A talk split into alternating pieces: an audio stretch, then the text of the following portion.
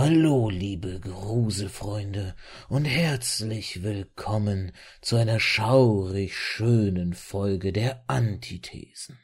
Hier beim Märchenonkel Podcast.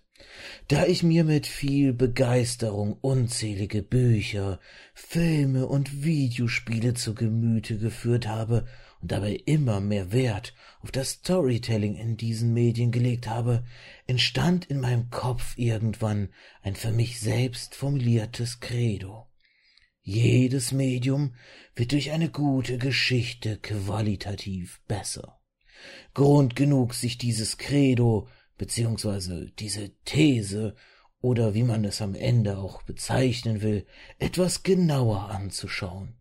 Vielleicht sogar Gegenbeispiele dafür finden oder es einfach nur als Begründung missbrauchen, um über die Art und Weise zu sprechen, wie in diversen Medien Geschichten erzählt werden. Letztendlich läuft es doch irgendwie auf dasselbe hinaus. Und in wenigen Tagen, zumindest für euch, wenn ihr diese Folge zu hören bekommt, steht auch schon wieder Halloween an. Der perfekte Zeitpunkt also, um erneut das Thema Horror in den Fokus zu stellen. Während ich beim letzten Mal doch einen sehr starken Fokus auf Videospiele hatte, mit einer kleinen Prise Film, wird es diesmal hauptsächlich um ein deutlich älteres Medium gehen, das geschriebene Wort.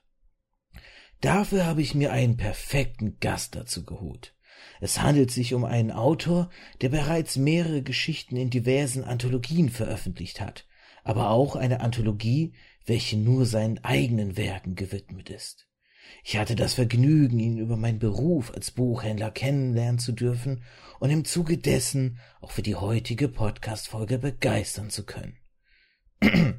Ja, und so erst einmal höre ich auf, komisch zu reden. Ich dachte, so ein bisschen für die Stimmung wäre das ganz gut ich bin nicht so gut, um den äh, Crypt Keeper aus Geschichten aus der Gruft zu imitieren, aber irgendwie ein bisschen was wollte ich doch reinbringen. Da kommt der Pen-Paper-Rollenspieler in mir durch.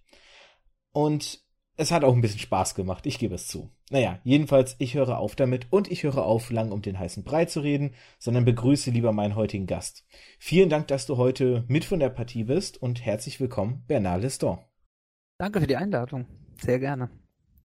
Ich habe zu danken und ich freue mich sehr. Ähm, ich habe es gerade schon gesagt, über die Arbeit habe ich dich kennengelernt, denn du hast in der Buchhandlung, in der ich arbeite, eine Lesung gemacht. Und ich habe gesagt, du bist der perfekte Gast für dieses Thema heute, denn also deine, deine Geschichten oder deine Anthologie, die ich damals ja, aus der du vorgelesen hattest, ähm, ist jetzt nicht das, was man mit Horror verbinden würde. Ich würde es eher so in Schauerliteratur ver setzen. Also so in so die, die, ich weiß gar nicht, ob man es als Subgenre bezeichnen könnte, ähm, gotische, gotischer Horror, also quasi so dieser Stil von, von ganz alten Werken, die so ein bisschen, die nicht mit Monstern unbedingt um die Ecke gekommen sind, sondern die einfach so eine gewisse Atmosphäre, eine Stimmung erzeugen wollten. Das Buch, was ich meine, ist Dr. Listons Kabinett der seltsamen Szenarien.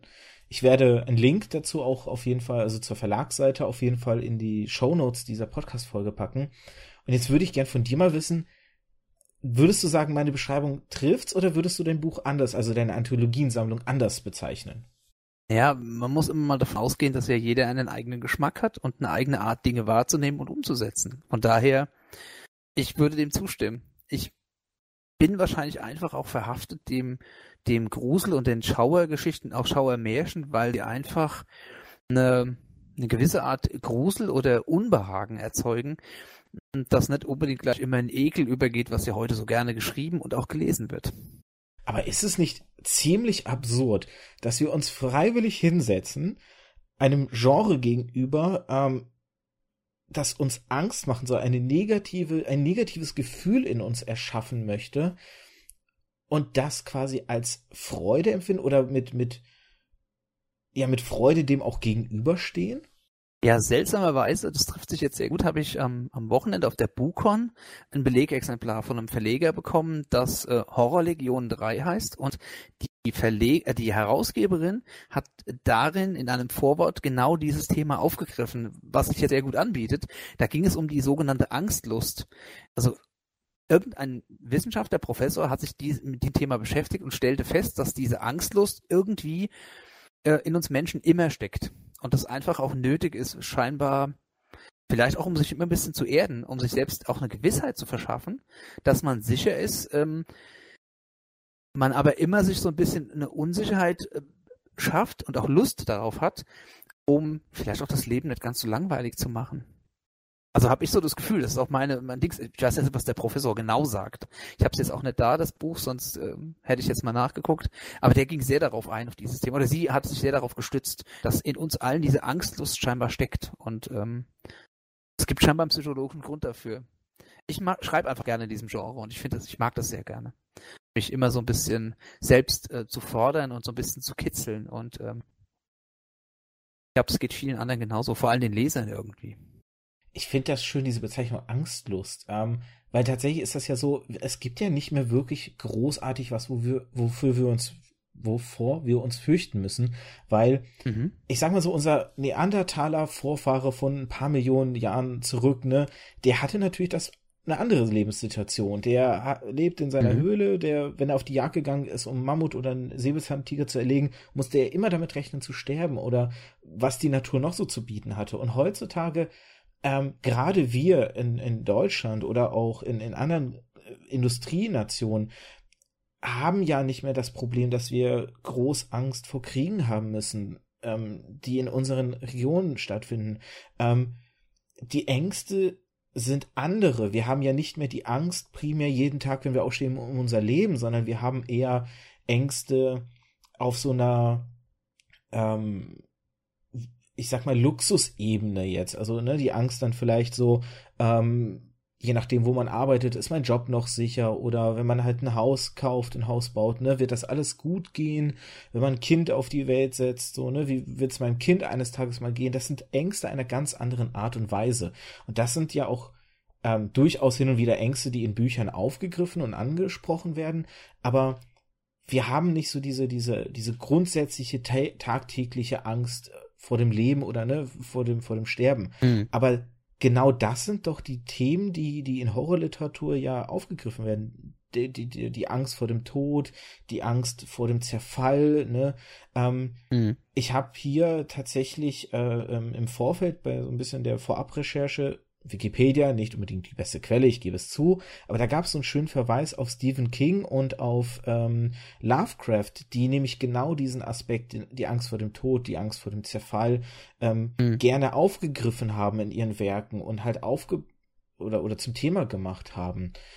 Ähm, ich finde das wirklich spannend. Also dieses Werk muss ich mir auf jeden Fall mal, also das ist ein super Buchtipp. Wir Buchhändler sind ja auch immer gern offen für, für Buchtipps. Mhm. Das äh, muss ich mir auf jeden Fall dann auch mal besorgen und zu Gemüte führen ähm, dieser, dieser, dieser Selbsterhaltungstrieb, den wir jetzt nicht mehr als wirkliche Angst auffassen, warum ist der, also ich überlege jetzt gerade, wie ich, wie ich das gerade so meinen Gedanken in eine schöne Frage formuliere, um, um dir den Ball wieder zuzuspielen. Mhm. Ähm, ich habe ja gerade gesagt, ne, wir haben Luxusängste heutzutage eher und die werden durchaus in Büchern aufgegriffen. Aber warum greift man doch immer noch zu diesen Urängsten?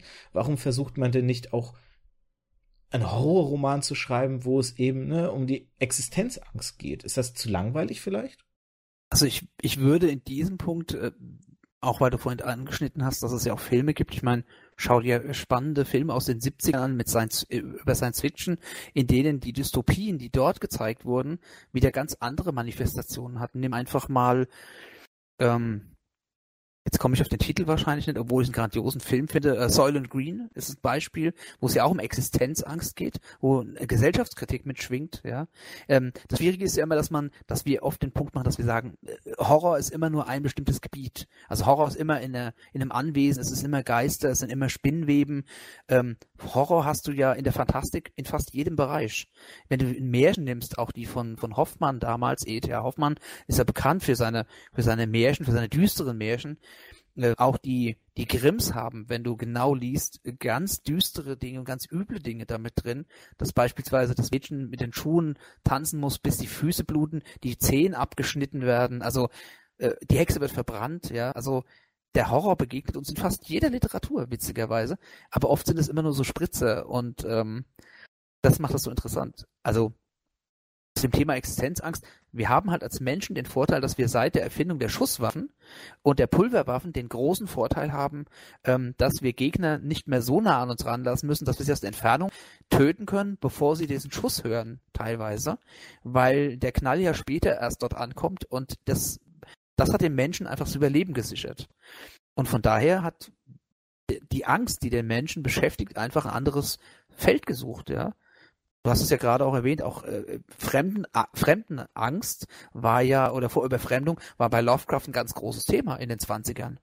Weil man ja ganz viel damit zu tun hatte. Man unterstellt ihm ja ganz oft, dass er ein, ein, ein, ein Fremdenhasser war, ähm, hatte aber auch damit zu tun, dass die USA überfremdet waren zu dem Zeitpunkt. Und man automatisch so, die Mehrheit schon so dachte, ja.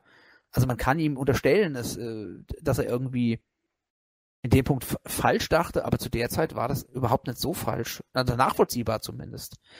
Also Angst hast du in vielen Facetten und ich glaube, das ist auch normal ist irgendwo, dass du als Mensch dich immer wieder damit auseinandersetzt.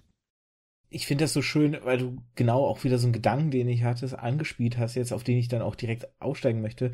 So ein bisschen die Frage, ist Horror denn überhaupt ein Genre und, und gibt es Subgenres im, im Horror?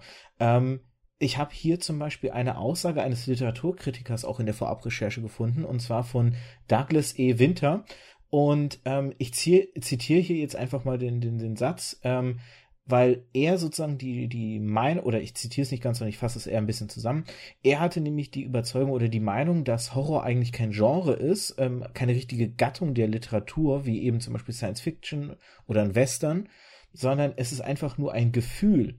Und dementsprechend ähm, kann es eben überall drin sein. Ne? Du hast ja auch ganz schnell diesen Aspekt, dass ja die Grenzen, weil du Science Fiction auch angesprochen hast, die Grenzen zwischen Science Fiction und Horror auch sehr fließend und sehr dünn sind. Ich meine, ähm, das Buch, was als Begründung des Science-Fiction-Genres gilt, und ich persönlich habe es so nie aufgefasst, ich habe dieses Buch nie als den Grundstein für Science-Fiction gesehen, ist Mary Shelleys Frankenstein. Mhm. Das war für mich immer Horrorliteratur. Eindeutig einfach nur Horror. Aber nein, es gilt als Grundbaustein des Science Fiction. Mhm. Und so hast du es ja mit, mit vielen Elementen. Ähm, nimm, wenn wir wieder noch mal ein bisschen Richtung äh, Film gehen, Alien, mhm. ähm, ein Meilenstein, ähm, das aber eben eine Geschichte im Science-Fiction-Genre erzählt hat. Und auch so, als ich überlegt habe, wenn denn Horror ein Genre ist, welche Untergenren gibt's denn? Weil jedes Genre hat Ausprägungen, hat bestimmte Subgenres und ähm, ne, wenn wir nochmal auf Science Fiction schauen, die Dystopie, die Utopie, mhm. ähm, was ist denn so ein Genre, ein Subgenre im Horror? Könntest du da welche benennen? Könntest du da was finden, was du sagen würdest, das wäre für dich ein Subgenre? Oder würdest du auch eher sagen, Horror ist gar nicht wirklich ein eigenes Genre? Ja, ich glaube, das, das, der erwähnte Ekel ist schon so mal ein, so ein Beispiel. Ja, es gab ja früher keine äh, Literatur, die Ekel mit einbezog. Das ist so ein Punkt, der mir sehr, sehr auffällt. Die letzten Jahre auch Thriller sind heute explizit in der Gewaltdarstellung. Und wenn du ähm, jetzt, jetzt muss ich so so ein bisschen außen greifen. Es gibt ja viele Autoren, die Krimis mögen und komischerweise Sherlock Holmes nie in Bezug oder in Betracht gezogen haben, obwohl Sherlock Holmes ja nach äh, Poes äh, Dupont äh, der, der Detektiv, die Detektivgeschichte schlechthin ist, ja. Also Poe hat ja wieder vorgegriffen und im Prinzip die Krimi-Literatur geschaffen mit diesen zwei, drei ähm, Novellen oder Kurzgeschichten über diesen Dupont. Witzigerweise bei Sherlock Holmes ist es eben immer mehr das Mysteriöse. Es geht nicht immer nur um Morde, sondern ganz oft eben auch um Führungen, um Menschen, die sich seltsam verhalten, um Dinge, die einfach nicht erklären oder nicht erklärbar sind. Und im Psychothriller heute hat man viel Psycho, aber auch eben viel auf diesen Ekelfaktor, dass eben Menschen auf brutalste Weise gefoltert, äh, verstümmelt, was auch immer werden. Auch das ist eine Art Horror, ja. Aber da sind wir bei der Unterscheidung. Ekel ist auch eine Art äh, etwas, was uns gruselt oder Unbehagen bereitet. Aber die Frage ist eben, ist es einfach nur manchmal der, dass einem die Nackenhaare hochgehen? Ist es manchmal, dass wir den Kopf über jemanden schütteln und sagen, wie kann jemand nur einem Serienmörder, Jack the Ripper als Beispiel, faszinierend und trotzdem möchte man dieser Person niemals begegnet sein? Ähm, also ich ordne mich ja mehr der, dem Mysteriösen zu, aber der Horror ist auch ein Aspekt davon immer. Ne? Oder wie du dieses Beispiel beschreibst mit Alien. Du hast die Bestie und du hast die anderen, die versuchen zu überleben. Ja, und dieses Gegenüberstellen zwischen äh, kann die Besatzung der Nostromo dieses Wesen besiegen, vernichten, ist, glaube ich, gar nicht der Punkt. Man will nur überleben, weil diese Gattung so feindlich ist und alles aus dem Weg räumt, was ihr unangenehm sein könnte oder ihr im Weg sein könnte. Und vielleicht ist es auch eine Persiflage auf uns Menschen, die ja auch im Prinzip jede Gattung missachtet, wenn man es mal so nennen will, um sich selbst auf die Höhe, auf die Krone der Schöpfung zu stellen. Das ist ein heikler Punkt, weil es auch gesellschaftskritisch ist. Aber das hat niemand, sieht niemand in dem, im Horror. Aber wie kann man das unterscheiden? Also ich, ich finde das schwierig. Ich, ich, ich für mich kann das, einfach weil ich sage, es gibt viktorianischen Horror, eben diesen, diesen Geister- und Märchenzyklus, dann hast du eben das Explizitere, wo du genau weißt, um was es geht. Dann hast du diese Verwandlungsangst von Kafka, ja, der ähm, diesen äh, Gregor Samsa beschreibt, der glaubt, er verwandelt sich in Käfer, was auch schon so ein bisschen in Ekel geht, aber also es, die, jedes Genre, jedes Genre hat immer Subgenres. Ob man die benennen muss, ist die andere Frage. Also ich kann dir keine Antwort darauf geben, aber zumindest kann ich so ein bisschen aufspalten, eventuell.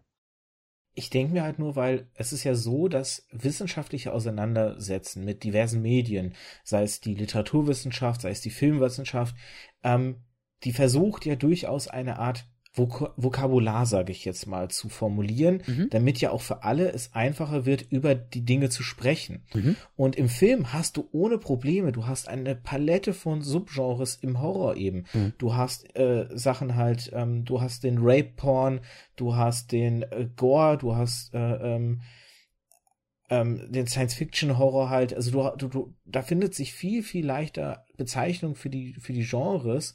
Ähm, teilweise werden sogar neue Genres ja auch erfunden. Die Saw-Reihe hat ja im Grunde für sich auch wieder, wieder ein eigenes Genre äh, definiert halt. Und im, im, im, in der Horrorliteratur ist es so schwer, weil ich meine, selbst wenn ich mir auf die, die Literatur mir anschaue, nimm die, nimm den Fantasy-Bereich. Du hast High Fantasy, du hast Low Fantasy, du hast Urban Fantasy, du hast auch hier wieder eine Palette an Begriffen halt, mit denen es auch dir leichter fällt, Bücher einzuordnen. Mhm. Klar, die Grenzen sind fließend. Ähm, es ist nie so, dass, und, und ich habe auch das Gefühl, sie werden immer fließend, aber nicht mehr ähm, in diesen Genrebezeichnungen auch agiert wird. Es wird immer öfter aufgebrochen, diese Bezeichnung, und, und vermischt und so. Mhm. Aber im Horror war es so schwer, was zu finden. Und ich habe tatsächlich ähm, auf der Webseite Fantastic Coach eine wunderbare ähm, Seite, wo man auch ganz viele Reviews zu, zu Literatur findet. Es gibt auch noch das Krimi-Pendant der Krimi-Couch. Ähm, eine, eine ganz wunderbare Gemeinschaft, ähm, eine, eine Einteilung gefunden. Die haben für sich quasi fünf Subgenres tituliert, sage ich jetzt mal. Ähm, einmal den gotischen Horror. Ähm, hier wird als Beispiel, ich habe immer mir pro Subgenre einen Autor, der, der so als ähm, recht bekannter Name steht und der dann vielleicht auch verdeutlicht, ne, wie, wie da diese, diese Subgenre gemeint ist. Mary Shelley ähm, klassischer Horror, Schrägstrich viktorianischer Horror, wie du ihn ja auch benannt hast, Edgar Allan Poe. Ähm, mhm. Der psychologische Horror, hier als Beispiel zum Beispiel, äh, als Beispiel zum Beispiel, sehr schön, ähm, Thomas Harris. Für die, die jetzt vielleicht mit dem Namen sofort nichts anfangen können, das ist der Autor von ähm, Schweigen der Lämmer. Und hier auch ganz, mhm, die äh, ganz genau. schön die, die Grenze zum Thriller ist hier sehr dünn zum Beispiel eben. Psychologischer Horror und Thriller sind sehr nah beieinander, dass man oft nicht weiß, auf welcher Seite steht man denn hier gerade.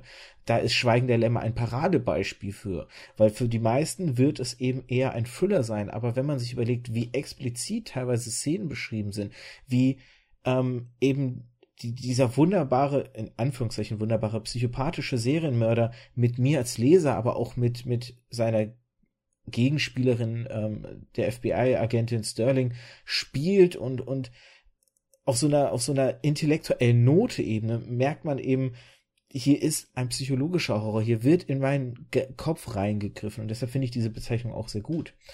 Ähm, etwas schwammig, Fantastik als Beispiel hier Thomas Ligotti. Ähm, man könnte theoretisch auch, ähm, Thomas Ligotti ist hier ein relativ modernes Beispiel, man könnte auch theoretisch sagen Lovecraft. Mhm. Also dieses, ähm, die Angst vor dem Unbekannten halt und, und so ein bisschen ohne auch eine, ein, ein Wesen unbedingt in den Vordergrund zu stellen. Aber das ist auch etwas, worauf wir bestimmt noch zu sprechen kommen. Mhm. Ähm, und Splatter und Gore als Beispiel hier Clive Barker.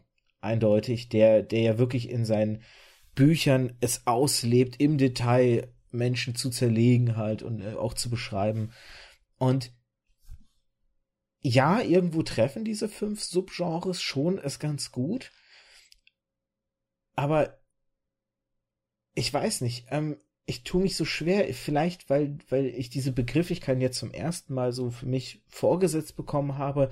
Sie, sie fassen sehr gut diese Sachen zusammen. Man hat direkt eine Vorstellung, wenn ich viktorianischer Horror höre und wenn ich so als, als Ansatzpunkt vielleicht noch Poe, dann habe ich direkt einen Gedanken, ne, was ist damit gemeint. Aber irgendwie tue ich mich schwer mit diesen Subgenre-Bezeichnungen und, und dann bin ich schon wieder bei diesem Gedanken, ist Horror gar nicht ein Genre, sondern eben nur ein Element, ein, ein Stilelement vielleicht fast sogar. Ja, spannenderweise hast du jetzt durch diese Aufzählung ja auch festgestellt, dass es eine Zeitabfolge ist. Also du hast diesen gotischen Horror, du hast viktorianischen Horror, du hast den modernen Horror mit, mit äh, Barker, wie du sagst, und eben mit Thomas Harris. Und dazwischen nochmal, also es ist eher eine Frage der Zeit. Das Schwierige bei Genre finde ich allgemein, äh, weiß ich auch von den Kollegen, die, die auch schreiben, dass man oft A, sich ausprobieren möchte und gar nicht unbedingt in Genres denkt und oftmals eben ein Etikett verpasst bekommt oder eine Schublade. Wie du sagst, zur einfacheren ähm, Findung auch später. Problem ist dabei aber, glaube ich, wie beschreibst du, äh, ja gut, das, das Schwierige ist, Grusel begegnet dir, kann dir in jeder Umgebung begegnen und das ist der entscheidende Punkt. Wenn du in einem Western Grusel hast, dann ist es in Western mit einem Gruselfaktor. Ähm, oder du hast eben einfach eine bestimmte Umgebung. Wenn es im Dschungel ist, ist es wieder das und der Horror kann immer derselbe sein, aber es gibt so Sachen, die man, äh, Genres, die man leichter, ein Krimi ist immer mit einem Kriminalfall verbunden, aber nicht jeder Krimi ist ein Mord. Und das hatten wir gerade mit, mit äh, Arthur Conan Doyle, mit, mit Sherlock Holmes eben, dass es eben immer schwierig ist, wie weit ist ein Krimi noch ein Krimi und wie weit ist es schon wieder ein Mystery. Nimm Dan Brown, das sind ja auch eher Rätsel, die dort äh, in Büchern verarbeitet werden. Und das hast du, glaube ich, in jedem Genre irgendwo, dass die Grenzen verschwimmen, glaube ich, ist vollkommen normal. Einfach weil Autoren sich nicht mehr immer nur auf ein äh, Thema beschränken wollen.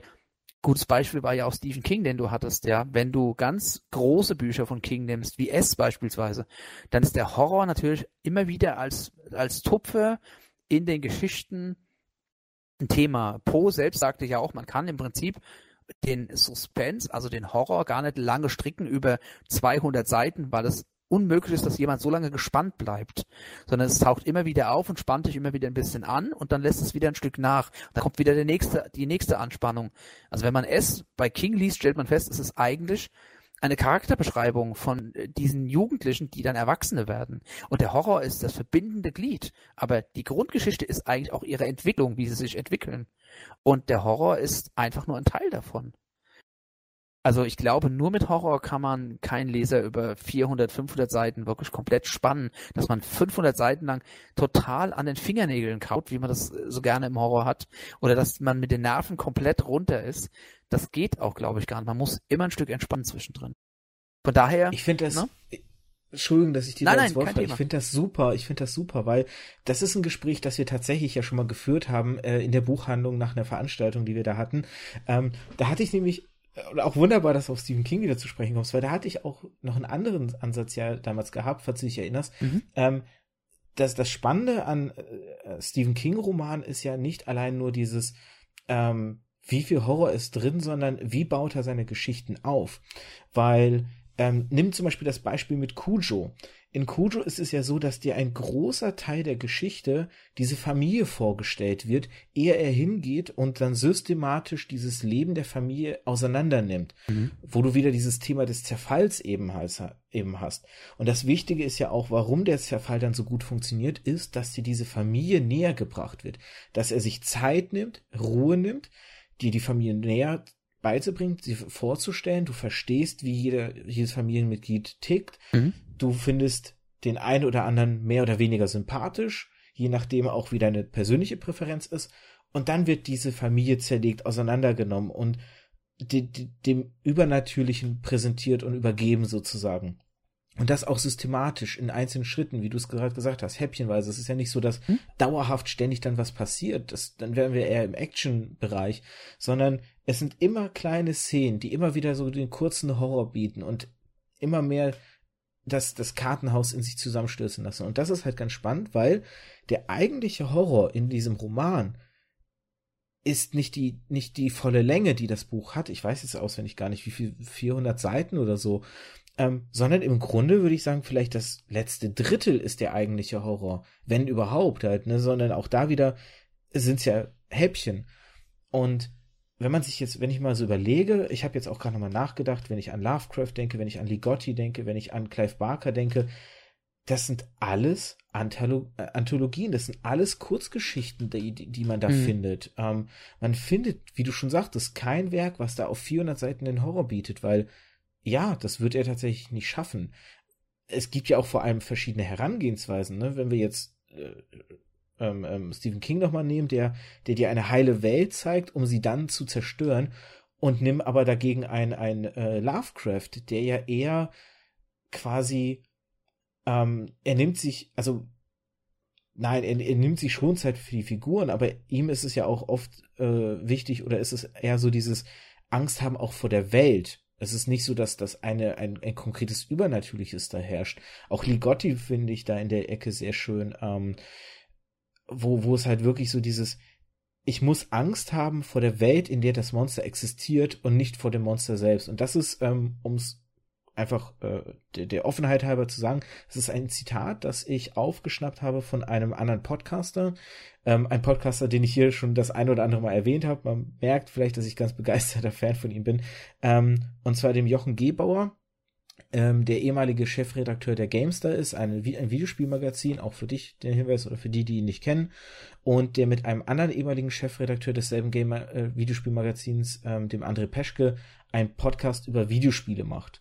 Und in einer Folge ging es eben um das Thema Horror auch und er hat halt eben diese Brücke zu Lovecraft geschlagen und diesen schönen Satz gesagt. Ich weiß nicht, ob er es vielleicht selbst als Zitat irgendwo aufgefasst hat, aber er hat damals so gesagt, man muss bei Lovecraft nicht Angst vor dem Monster haben, sondern vor der Welt, die dieses Monster zulässt. Und Stephen King hat ja eben eine komplett andere Herangehensweise wieder.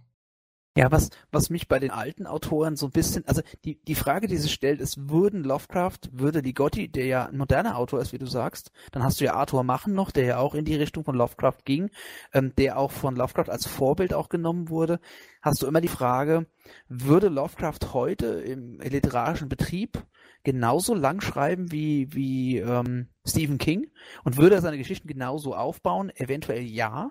Ähm, ich glaube, King ist zuzurechnen, dass er einer der ersten Autoren war, der es geschafft hat, den Horror so salonfähig zu machen, dass er so Dickbücher schreibt, also so, so, so Page-Turner, weil er, wie du aber auch schon sagst, die Fähigkeit besitzt, eine Geschichte drumherum zu manteln, in der der Horror spielt und die man, den man auch wissen will, aber wie du auch sagtest, die Familie ist das Entscheidende und dann platzt der Horror in diese Realität, in diesen Alltag und den nimmt man wahr. Und ich glaube auch, die Kunst ist, durch die Zuneigung, die man zu den Charakteren teilweise entwickelt, leidet man die Angst ja auch mit, wie es denen geht. Und das ist, glaube ich, ein ganz großer Unterschied zu Lovecrafts Art zu schreiben.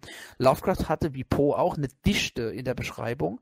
Und man hatte das Gefühl, man ist in der ganz dichten, ganz engen Welt.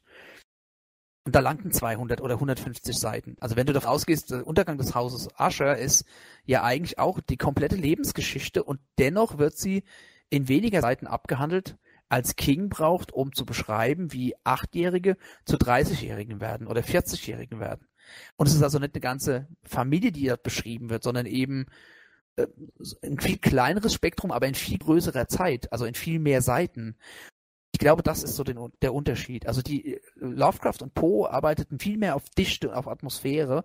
Nicht, dass ich ähm, damit King abspreche, diese Atmosphäre nicht schaffen zu können, aber ähm, man hat diese Stellen zwischendrin, die das Normale beschreiben, die dann durch den Horror wieder aufgerüttelt werden, um dann wieder ein Stück zurückzufallen, um wieder in den nächsten Punkt zu kommen, um aufgerüttelt zu werden. Ich glaube, das macht ihn aus und das macht die Faszination seiner Bücher aus. Im Gegensatz, wie gesagt, zu diesen ganzen Auto Autoren, die sich auf die Kurzgeschichte nicht versteift haben, aber die einfach, äh, das für sie einfach besser passte. Also früher war die Kurzgeschichte auch anders als heute. Heute ist es einfach schwer, eine Anthologie zu schaffen, nur mit kurzen Geschichten, die trotzdem in diese Dichte noch übergehen. Früher war das aber normal, weil einfach ein normales Buch auch nur 400 Seiten hatte. Heute hat jeder normale Roman 800 bis 1000 Seiten. Also nicht jeder normale, aber du weißt, was ich meine. Ja. Ne? Siehst ja, was bei euch in, in den Läden an, an Werken stehen. Oftmals geht's ab 800 Seiten wirklich los. Ja. Und dazu musst du halt einfach auch ausschmücken, ne? Und das ist, die haben sehr viel verdichtet geschrieben, fand ich. Sehr viel mit Worten gefeilt und ich kann aber nicht beschreiben, warum. Ich finde es faszinierend, mit so wenig Worten so viel Dichte zu erzeugen. Aber das ist meiner ähm, Präferenz wieder geschuldet, dass ich gerne Kurzgeschichten mag und dem Kurzen näher angehaftet bin als dem Langen. Wobei das keine Qualitätsbeurteilung äh, ist jetzt im Grunde war Stephen Kings Atmosphäre einfach eine andere, könnte man sagen. Und mhm. Äh, jetzt sind gerade, haben sich gerade zwei Pfade offen getan, die, denen ich gerne beide folgen würde. Ähm, ich ich folge erstmal dem einen. Mal schauen, ob wir auf den anderen nochmal zurückfinden. Du, weil du gerade die, die Seitenlänge gesagt hast. Ähm, tatsächlich, das, das Erstaunliche ist ja eigentlich, äh, die hohe Kunst ist es ja nicht, eine Geschichte auf möglichst vielen Seiten zu schreiben, sondern auf möglichst wenigen und die gleiche Wirkung zu erfalten wie jemand, der 800 Seiten gebraucht hat mit seinem äh, mit deinem Werk, was nur 200 gebraucht hat. Und dieser Wahn immer mehr, immer mehr Seiten, ich finde den komisch, weil ich habe tatsächlich immer wieder den Eindruck in der Buchhandlung auch, die Leute wollen das zum Teil gar nicht auch. Die Leute ächzen teilweise, wenn das Buch schon wieder so 800 Seiten dick ist und und sind dann erschlagen. Ich merke das zum Beispiel auch gerade im Fantasy-Bereich, wenn ich dann immer wieder höre, ist das ein einzelner Band oder der Anfang einer Reihe? Die Leute wollen zum Teil schon gar nicht mehr Reihen. Sie, sie, sie freuen sich, wenn mal ein Werk tatsächlich einfach in sich abgeschlossen ist, weil das auch immer so ein gleich erschlagene Wirkung und, und die Wirkung von es, es, es, es ist eine Arbeit, sich da durchzukämpfen. Ne? Also gerade wenn ich diese Wortwahl auch überlege, durchzukämpfen, hat ja schon so eine negative Konnotation. Mhm. Und Horror gerade dadurch, dass es ja viele Anthologien sind, es sind kurze, verdichtete Geschichten. Es, es packt die Atmosphäre in einen kleinen Raum und du kannst danach äh, überlegen, willst du noch eine weitere Anto äh, Kurzgeschichte hinterher oder willst du jetzt aufhören, ne? Ähm, und die sind ja auch unterschiedlich lang. Also Thomas Ligotti, wenn ich da überlege, ähm, äh, Grimm's, äh, Grimmscribe heißt das, glaube ich, wenn ich das noch richtig im Kopf habe, war das erste Werk, was ich jetzt von ihm gelesen hatte. Das hatte ich letztes Jahr ähm, für mich entdeckt erst. Und die erste Geschichte in Grimmscribe geht ungefähr 80 Seiten und die nächste gerade mal 20. Und mhm. trotzdem hatten die in der Wirkung, waren die gleich gut. Die eine brauchte diese Zeit, um sich zu entfalten mhm. und die andere Geschichte, die, die, die funktionierte eben auf diesem kurzen Weg. Und auch um vielleicht noch mal ein bisschen Stephen King, ähm, nein, nicht unter die Arme zu greifen, aber ähm, er hat ja auch Kurzgeschichten geschrieben. Und tatsächlich gibt es zwei Kurzgeschichten von Stephen King, die mir so stark in Erinnerung geblieben sind, die wirklich es geschafft haben, dass ich, ich sah, ich, ich lese auch Kruse, muss man dazu sagen, auch immer gern in einem abgedunkelten Raum, ähm, mit einer Leselampe dann nur, um so ein bisschen auch diese Stimmung aufzunehmen. Und nach diesen beiden Kurzgeschichten, ähm, ich war damals ungefähr 18 und ich la las die in meinem Bett und nach diesen Kurzgeschichten wollte ich das Licht nicht löschen. Ähm, es, die eine Kurzgeschichte ist total bekannt, weil sie inzwischen verfilmt wurde und eine Serie jetzt auch kommt. Das ist einmal Der Nebel, Mist. Ähm, Stephen King sagt selbst über den Film, er findet das Ende des Films besser als das Ende der Kurzgeschichte. Ich sehe das anders, aber gut. Und die zweite Kurzgeschichte heißt Omi. Und die will ich noch mal ein Stück weiter hervorheben, weil die absolut genial ist. Ich weiß nicht, kennst du die Kurzgeschichte? Ähm, ich kenne von King nur eine Kurzgeschichte, das Gespenst im Schrank. Das kenne ich wiederum nicht. Ja, solltest du auch mal lesen, ist auch sehr gut. Also das, das ist auch sehr interessant gemacht. Also ich, ich mag jetzt nichts so, so spoilern, aber ähm, es, es geht auch um eine Familie witzigerweise und einen Mann, der bei einem Psychiater sitzt. Und so viel werfe ich mal in den Raum. Und dann wird es halt sehr interessant, weil er über diese Seiten auch die Familie beschreibt und trotzdem noch der Horror Platz findet, der darin spielt. Und ähm, mit einem sehr schönen Ende. Also schön im Sinne von, sind wir jetzt wieder bei Horrormenschen. Horrormenschen finden Dinge schön, die andere vielleicht schlimm finden, ohne dass sie schlimm sind. Und das ist auch immer die Frage, wie man ja selbst damit umgeht, ne? Ja. Ne? Hast du gerade beschrieben, auch mit dem Verdunkeln. Wenn man eine Gruselgeschichte liest, ist es im Herbst schöner, wenn die Blätter fallen und man sitzt am Fenster mit einem warmen äh, Getränk, Kakao, Kaffee, was auch immer, Tee. Und man liest eine, eine melancholische Geschichte, dann passt das auch sehr gut. Ja, absolut. Äh, genauso kurz wie du es gesagt, gemacht hast, will ich auch nur Omi anreißen. In Omi geht's auch um eine Familie, tatsächlich. Und es geht um das Familienoberhaupt, eben die Oma der mhm. Familie und ähm, den Blick eines Enkels auf diese Oma. Und auch an der Stelle möchte ich nicht mehr verraten. Aber so viel sei gesagt, es ist die Kurzgeschichte von King, ähm, die ich über alles für mich persönlich stelle, wo ich damals wirklich mit dem Kloß im Hals da saß und das Licht nicht ausmachen wollte nach dieser Kurzgeschichte. Äh, sie ist wunderbar, also es ist wäre meine Empfehlung, wenn ihr sie in die Finger kommt, bekommt, lest sie euch mal durch. Ähm, mich hat sie weggehauen.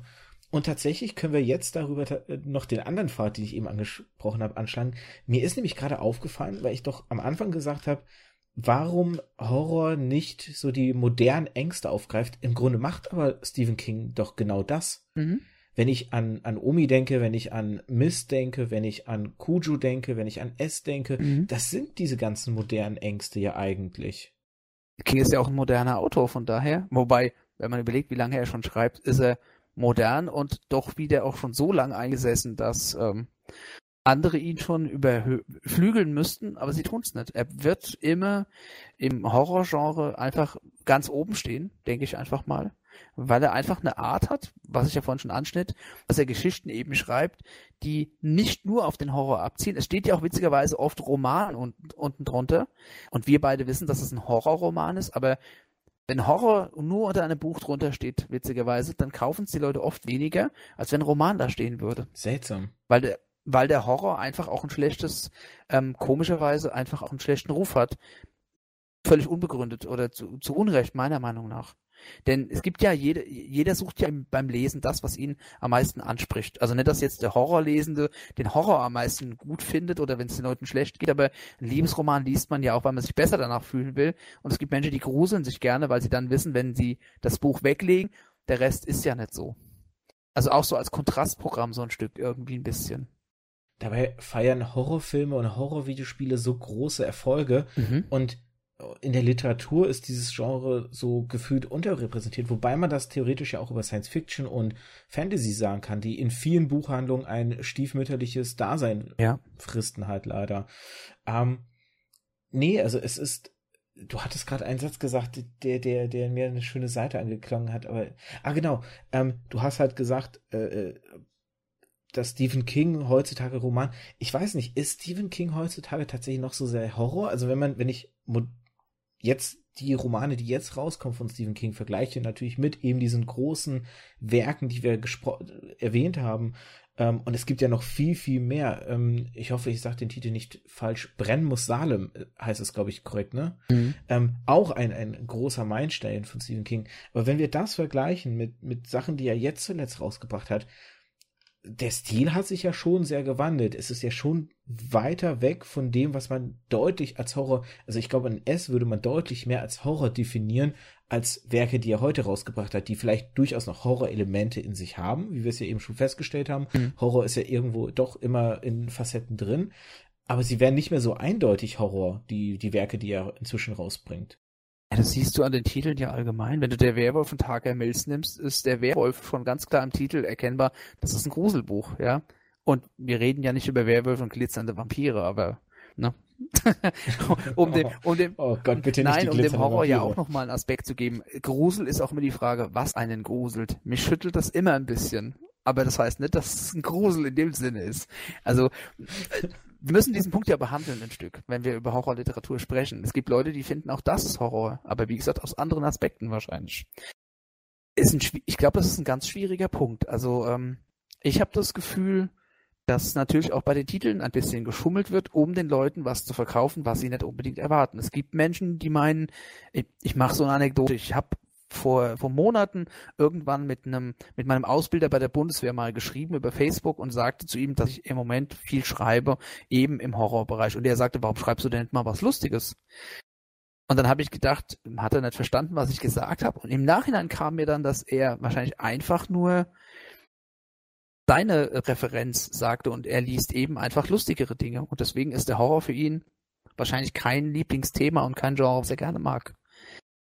Ich wäre jetzt gerne auf die Fantastik nochmal eingestiegen, weil du sagtest, gerade der Horror ist so unterrepräsentiert und die Fantasy und, und Science Fiction. Ich glaube nicht, dass es unterrepräsentiert ist, aber man muss sich mal die Frage stellen, ähm, ob Krimis, die geschrieben werden, näher an der Realität sind als ähm, Horrorromane oder Science-Fiction-Romane. Auch der Krimi-Autor stellt sich etwas vor und schreibt es. Also auch das ist Fiction. Ähm, das ist ein ganz schwieriger Punkt, weil ja oft unterschieden wird zwischen ernsthafter Unterhaltung, äh, zwischen Ernstem und Unterhaltung. Ich glaube, dass äh, wir Deutschen eher dazu neigen, auch in diese, auch in diesem Schubladendenken immer zu sagen, dies muss so und dies muss so sein. Und die Amerikaner gehen witzigerweise ganz anders damit um. Denn jeder Krimi ist ja im Prinzip keine Geschichte, die stattfindet oder stattfand und man hat sie niedergeschrieben, sondern auch das hat sich ein Autor ausgedacht. Also auch das ist Fiktion und keine Realität.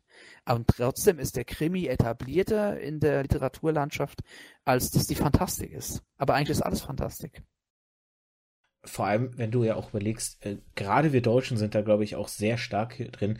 Man hat so ein, viele haben so ein hohes Ross, mit dem sie darauf hinabblicken. Ne? Das ist ja keine richtige Literatur. Mhm. Ähm, und dieser Blick halt, ne, Literatur anspruchsvolle muss Literatur sein. Und anspruchsvolle Literatur ist kein, kein Krimi, kein Science Fiction, kein Fantasy, kein Horror.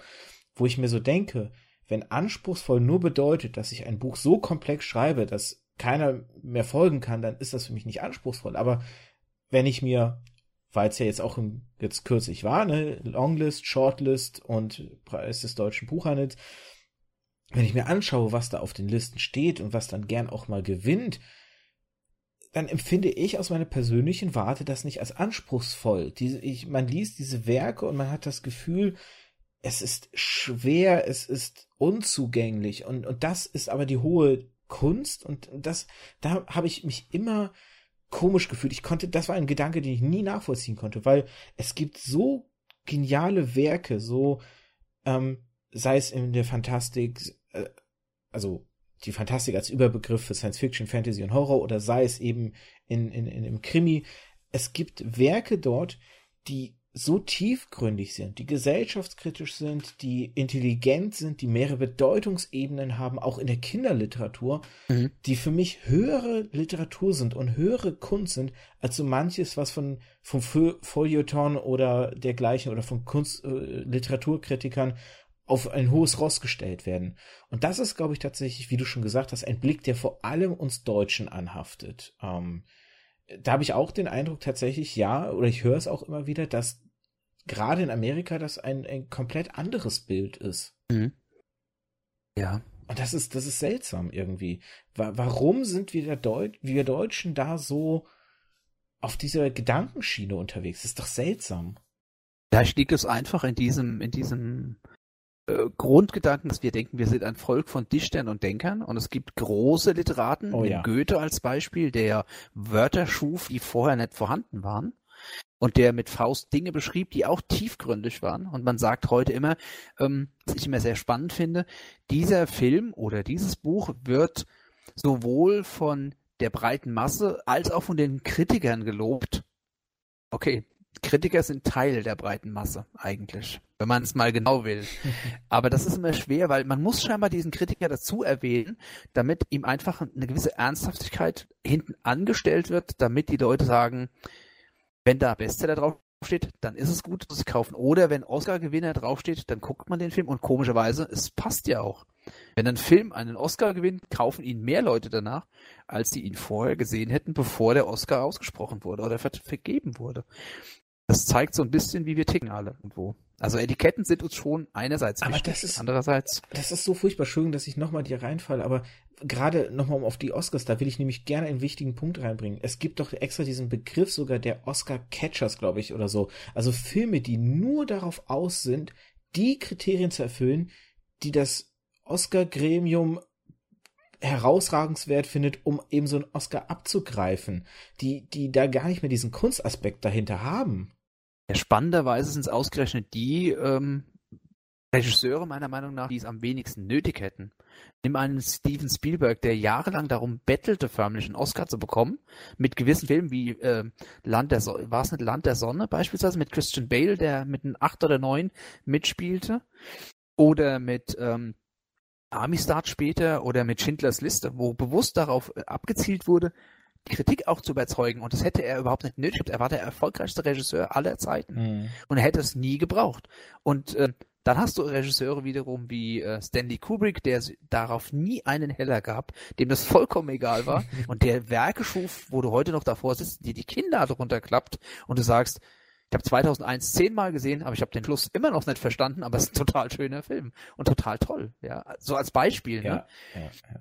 Was die Masse begeistert und ähm, ich bin auch gerade bei Filmen immer sehr überrascht darüber. Also nimm Citizen Kane, wo jeder sagte, dieser Film war finanziell ein Flop, aber es ist einer der größten Filme aller Zeiten, weil der eine ganz lange Epoche beschreibt, weil die ähm, weil die Geschichte total dicht ist und es das Interessanteste daran ist, dass der Film ähm, Dinge tat, die vorher im Filmgenre niemand gemacht hat und eingeführt hat. Und das von einem, wie alt war Orson Welles damals? 25?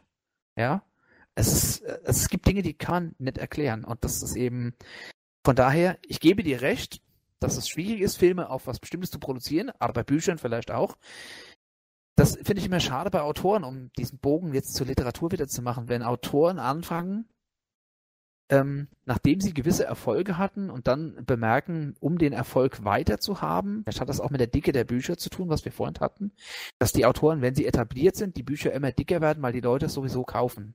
Und irgendwann ab dem achten Buch feststellen, Elizabeth George hat früher Dichter geschrieben mit weniger Seiten, das war spannender. Heute hat man das Gefühl, ihr gehen die Ideen aus. Das ist nur ein Beispiel jetzt. Ich kann das bei Elizabeth George nicht als nicht genau definieren, aber es ist ja bei vielen anderen Autoren genauso. Sie steht nur als Synonym jetzt für erfolgreiche Autoren.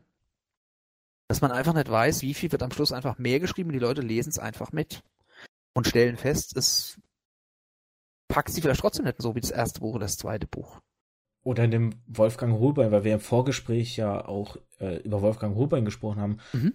wo ich ähm, ja dir gegenüber gesagt habe, meine Ansicht ist, Wolfgang Holbein ist ein Fließband, eine, eine Fließbandproduktion der Literatur, bringt mit Tochter, Frau und selbst zig Bücher raus, aber da ist ganz viel Schlamm dazwischen und hin und wieder findet man halt eine Perle, aber da wird mit diesem Namen, der Name ist quasi einfach eine Gelddruckmaschine. Mhm. Und äh, weil du ja auch gerade so schöne Namen wie Stanley Kubrick erwähnt hast und so, ich finde, man, man merkt halt ganz deutlich zwischen Leuten, die Künstler sein wollen und Leuten, die erfolgreich sein wollen. Und das habe ich auch bei der Literatur. Ich meine, wenn, wenn ein Buch auf der Longlist landet und du einfach das Gefühl hast, dass da ja auch viel politisch instrumentalisiert wird und, und eigentlich so ein bisschen gemauschert wird, ne, ähnlich wie mit diesen Oscar-Catcher-Filmen, also quasi ein Buch nur darauf auch hinkonzipiert ist, dass man vielleicht schon davon ausgeht, es wird,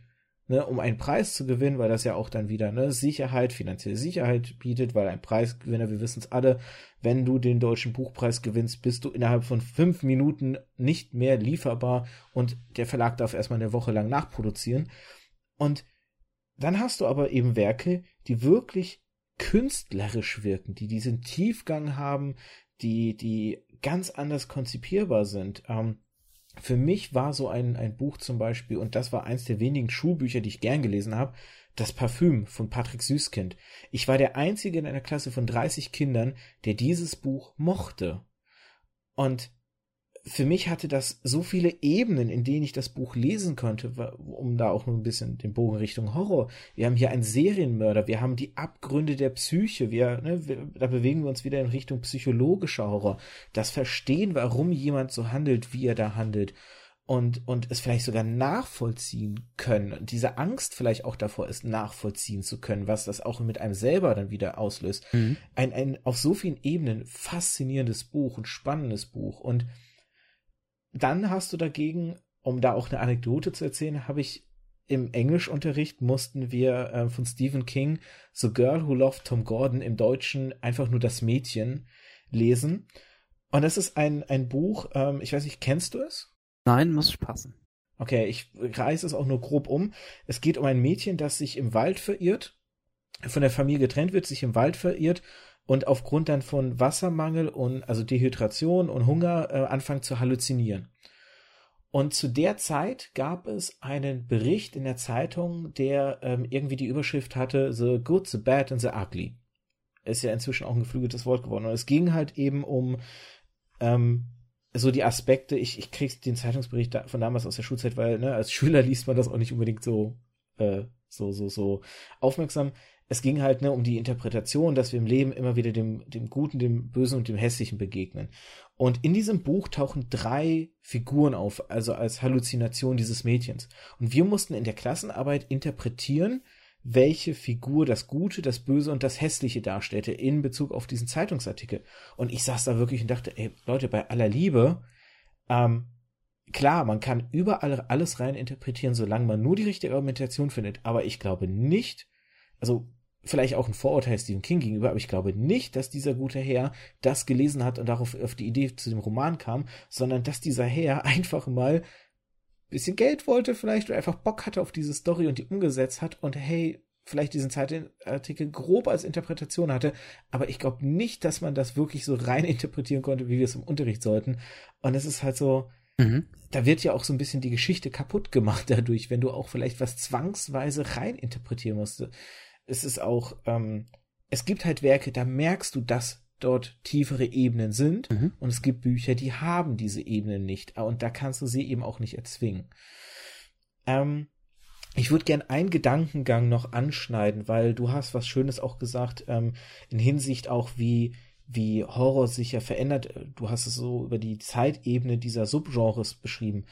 Wenn wir ja auch mal blicken auf die, die Sachen, die als Gründer des Horrors sozusagen gelten. Wir nehmen ein Dracula, wir nehmen ein Frankenstein, diese Romane würden heute doch wahrscheinlich, ich, ich weiß es nicht, ich muss gestehen, ähm, es ist lange her, dass ich Frankenstein gelesen habe. Dracula habe ich tatsächlich das Original von Bram Stoker nie gelesen. Aber sind das denn Bücher, die heutzutage noch Angst, also bei einem Erwachsenen bestimmt nicht. Wir sind, glaube ich, sehr abgestumpft durch viele, viele andere ähm, Medien, viele Bücher, Filme und Spiele. Aber sagen wir mal, einem Jugendlichen würde so ein Roman tatsächlich noch Angst machen oder ist das tatsächlich ein Horror, der, der einfach nicht mehr diesen Effekt hat, weil er auch ein, ein, ein, ein Kind seiner Zeit war, also ein, ein Element dieses Zeitgeistes, der damals geherrscht hat. Ne, man kann es ja auch mit Film vergleichen. Filme von vor 50 Jahren, Horrorfilme, haben auch eine andere Wirkung, weil sie einfach Kind dieser Zeit waren. Hm. Das ist natürlich ein schwieriger Punkt. Also ich muss bei Dracula auch passen und muss bei Dracula darauf verweisen, als Horrorautor auch nur die mehrere Verfilmungen gesehen zu haben, unter anderem aber auch die von Coppola, die ja sehr nah am Originalbuch sein soll. Und wenn ich das so ein bisschen reflektiere, dann ähm, darf man bei Dracula halt leider auch nicht vergessen, dass erstens ähm, Bram Stoker ist weit rumgekommen. Er hat eine Menge recherchiert, hat sich viele Geschichten und Märchen aus den Ländern, durch die er reiste, zusammengeschrieben, zusammengesucht und daraus diesen Charakter erschaffen. Aber ich glaube, was den Erfolg von Dracula, glaube ich, damals ausmachte, und das dürfen wir gar nicht übersehen, jetzt sind wir bei dem Thema Sex Cells, ähm, es waren oft auch die Moralvorstellungen, die bei Dracula aufgebrochen wurden, die einfach ähm, so die Leute auch gepackt haben, dass sie ja das Buch gekauft haben, nicht wegen dem Gruselaspekt, sondern vielleicht auch wegen diesem Aspekt. Denn er hat ja viele Dinge darin thematisiert.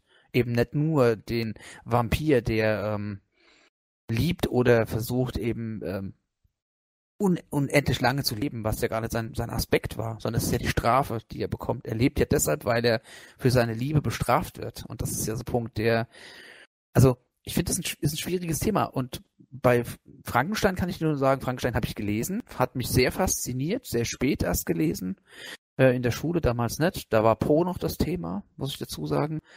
Ähm, Aber da bin ich ein bisschen neidisch jetzt. So, so tolle Literatur habe ich in der Schule selten gelesen. Okay, dann drösel ich das mal auf und er nimmt dir gleich mal wieder diesen Schleier der Faszination. Es war sehr simpel bei uns.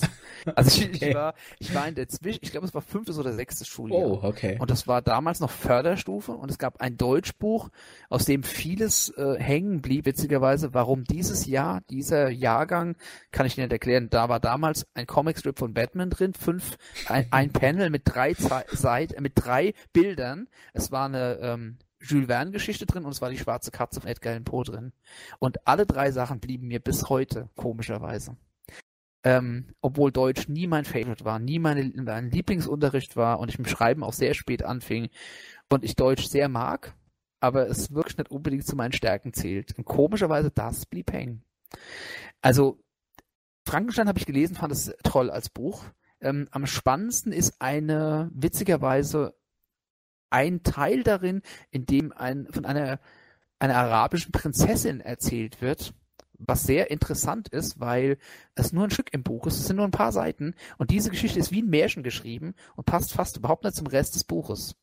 Und der Rest ist trotzdem eine tolle Geschichte, überhaupt kein Thema. Und ist auch gruselig, logischerweise, weil ähm, man ja dieses, äh, dieses Thema künstliches Leben zu erschaffen. Wir leben in einer Zeit, in der es heute normal ist, dass man äh, Körperteile auf äh, dem Rücken von Ratten züchten kann, wie Ohren oder Nasen, ja, und wir uns darüber gar nicht mehr wundern müssen.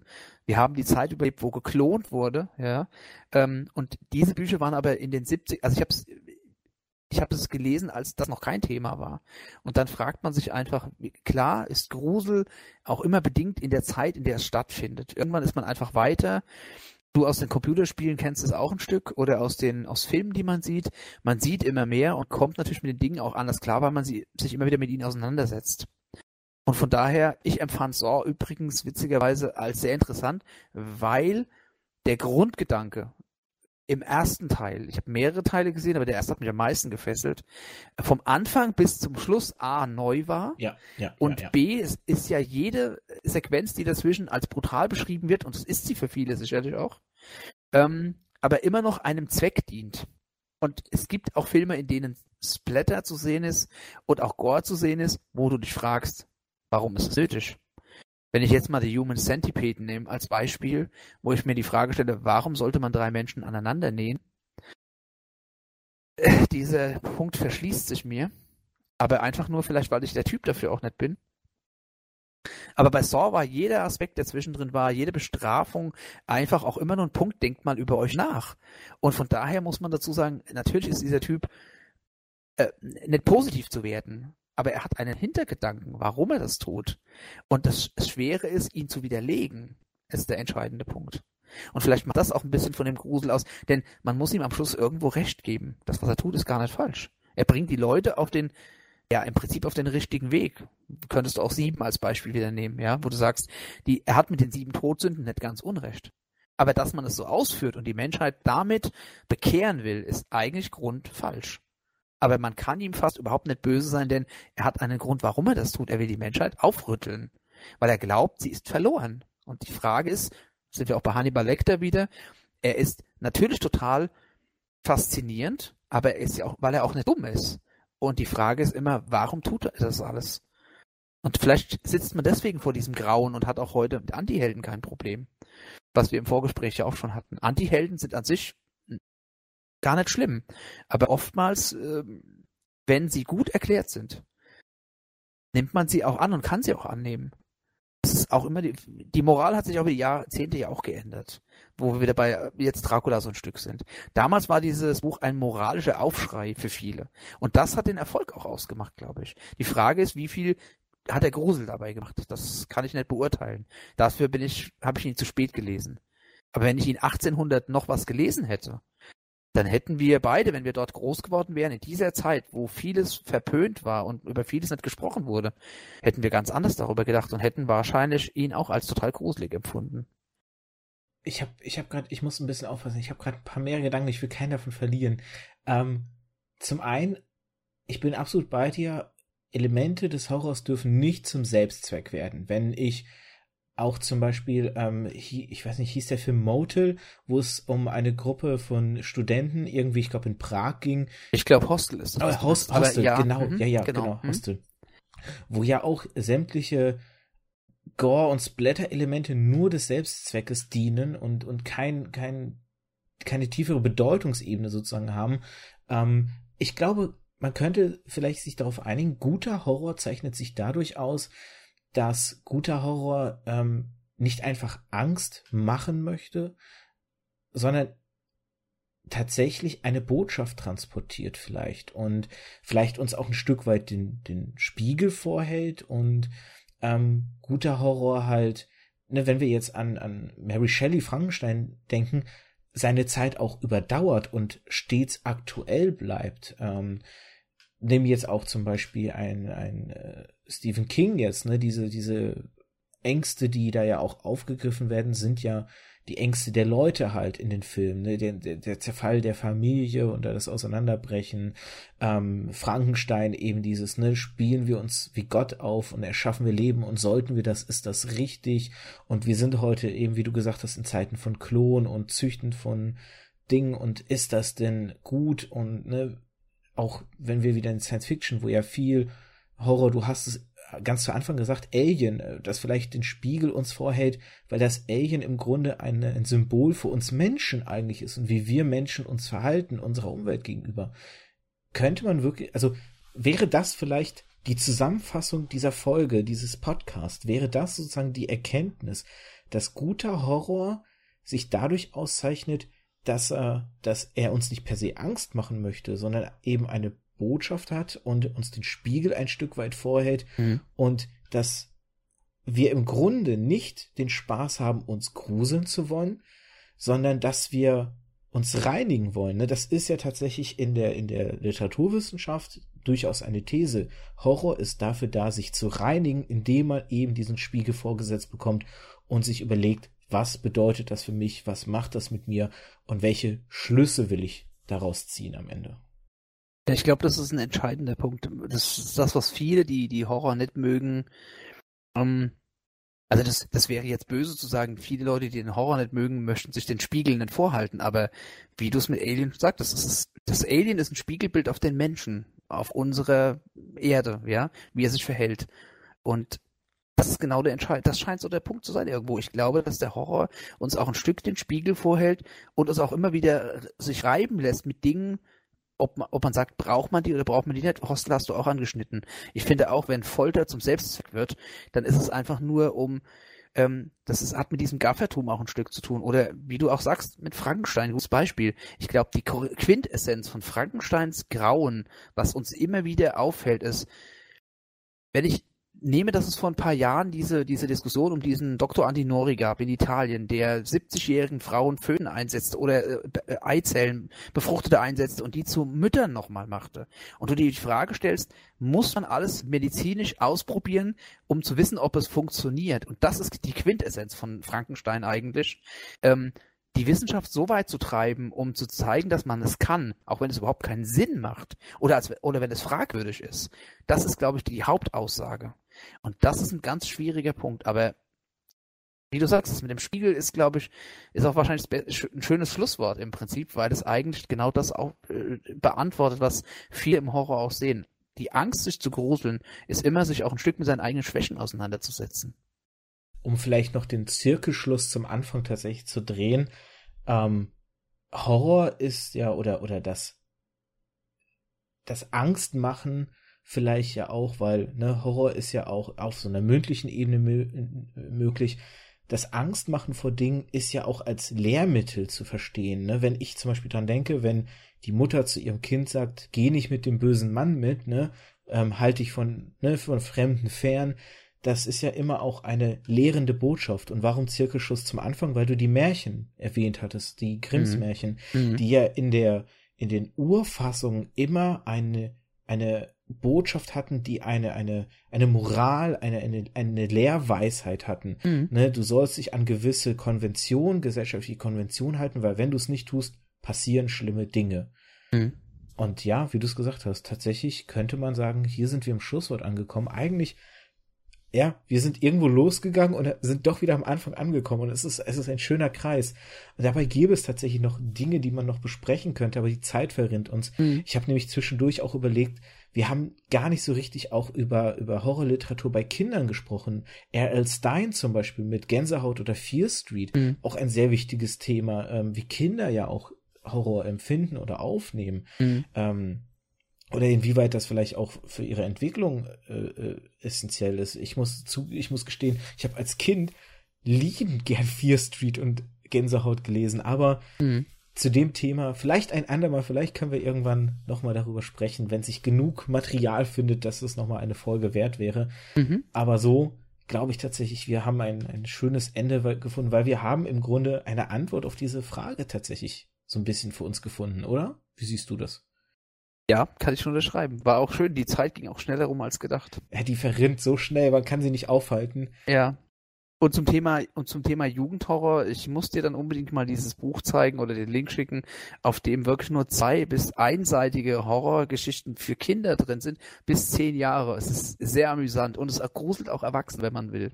Ich glaube, wenn du mir den Link schickst, den packe ich auch in die Podcast-Beschreibung rein, weil das sollen ruhig die Zuhörer und dann Hörerinnen auch dann ja. natürlich die Chance bekommen, sich das anzuschauen. Das ist ein super, mhm. nochmal ein kleiner Buchtipp ja. des Autors.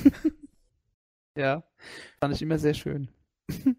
Gut, dann bedanke ich mich bei dir, dass du dabei warst. Ich hoffe, du hattest Spaß. Ja, ich auf jeden Fall. Ich kann das nur zurückgeben, ja. Ging mir genauso. War sehr schön.